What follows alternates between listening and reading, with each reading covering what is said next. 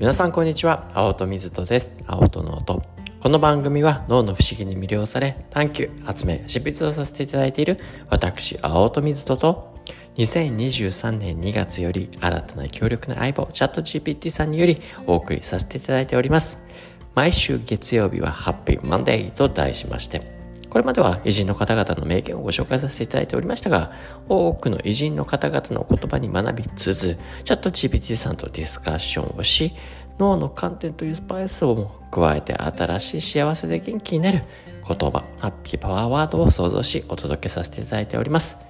今週のテーマは適応力、 adaptability です。私が考える誰もが育むべき大切な能力の一つが適応力 adaptability と感じています。とりわけこの変化の時代変化を恐れたり批判してうつうつとするのではなくむしろその変化をですね学び成長のチャンス機会と感じられると単に生存確率を高めるというだけではなくて人生を豊かに幸せにしてくれるであろうなとそう思うのです。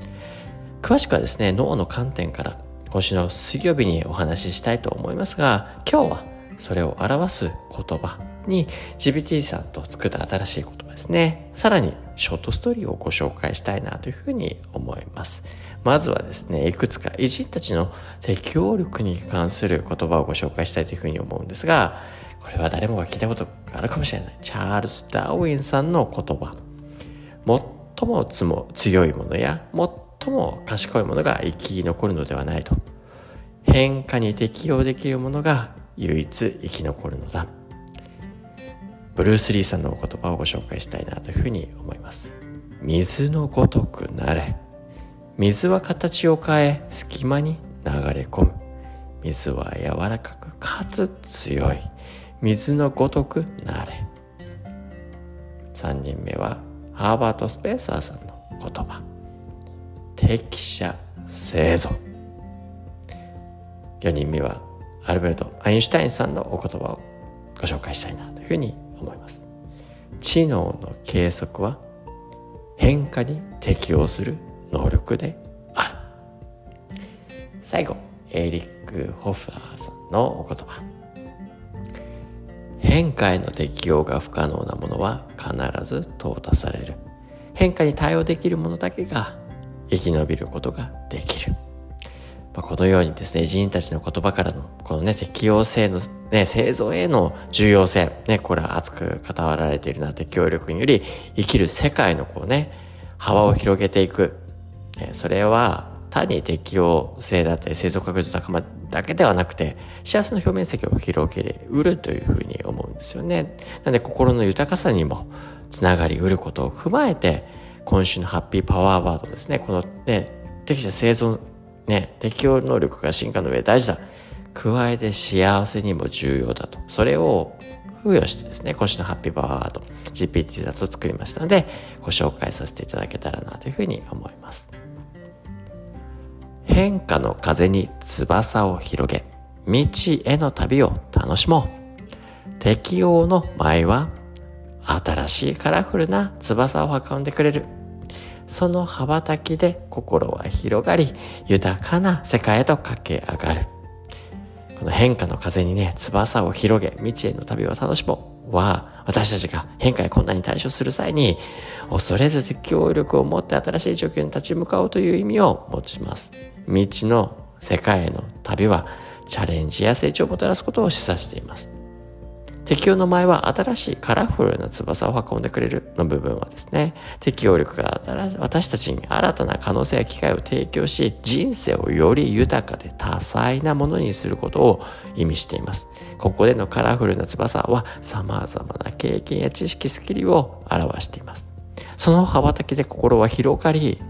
豊かな世界へと駆け上がるは適応力を持って新しい状況や挑戦に立ち向かうことで私たちの心が成長し理解や洞察力が豊かになりさらに充実した人生を送ることができるということを示しています。まあ、総じてこのことは適応力の持つ力をたたえ変化や困難を恐れずに適応力を持って新たな挑戦に立ち向かうことで人生が豊かで幸せなものになることを表現しています。さて、この言葉を表すとですね、ショートストーリーを最後読んでおしまいにしたいなというふうに思うので、ね、ある小鳥さんのお話になります。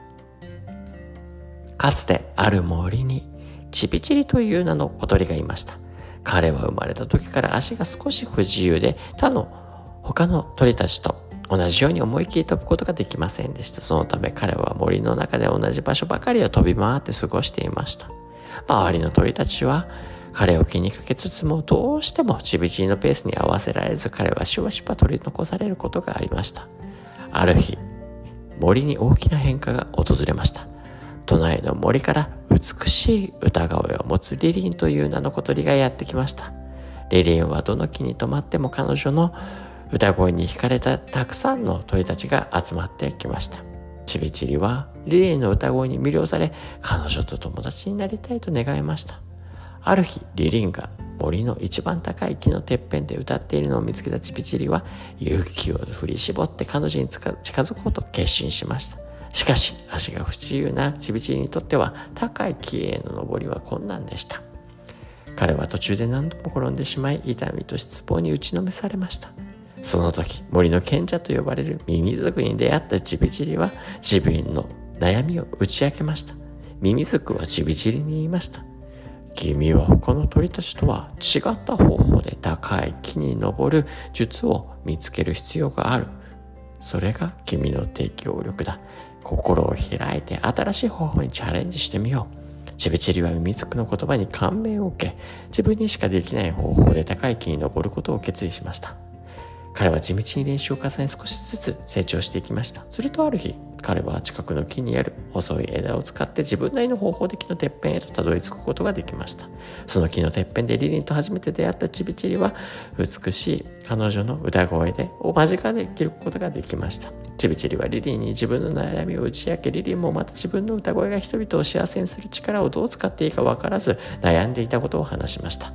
二人は互いの悩みを分かち合い励みし合いながら友達になりました。やがて森に住む鳥たちがリリンの歌声に耳を傾けるようになり、リリンは皆に愛される存在となりました。同時にチビチリは適応力を駆使して高い木に登る方法を他の足が不自由な鳥たちに教え始めました。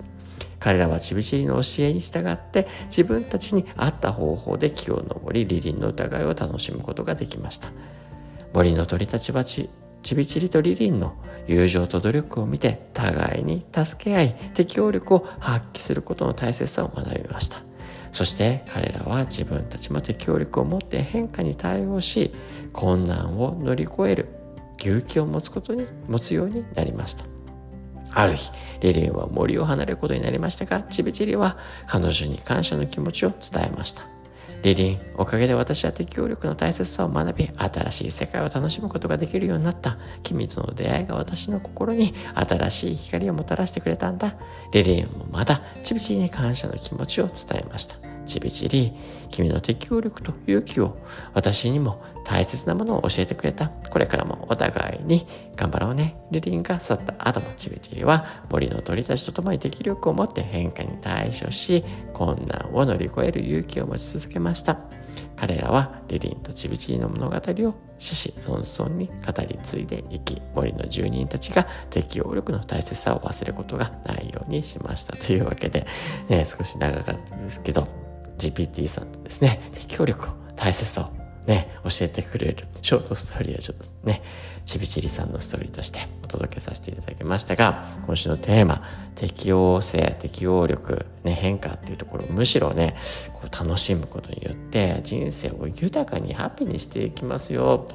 それを表す今週のハッピーパワーバーの最後にご紹介しておしまいにしたいなというふうに思います。変化の風に翼を広げ、道への旅を楽しもう。適応の前は新しいカラフルな翼を運んでくれる。その羽ばたきで心は広がり豊かな世界へと駆け上がる。というわけで今週のハッピーバードこちらになります。というわけで本日は以上にしたいなというふうに思います。また明日お会いしましょう。青との音でした。Have a happy day!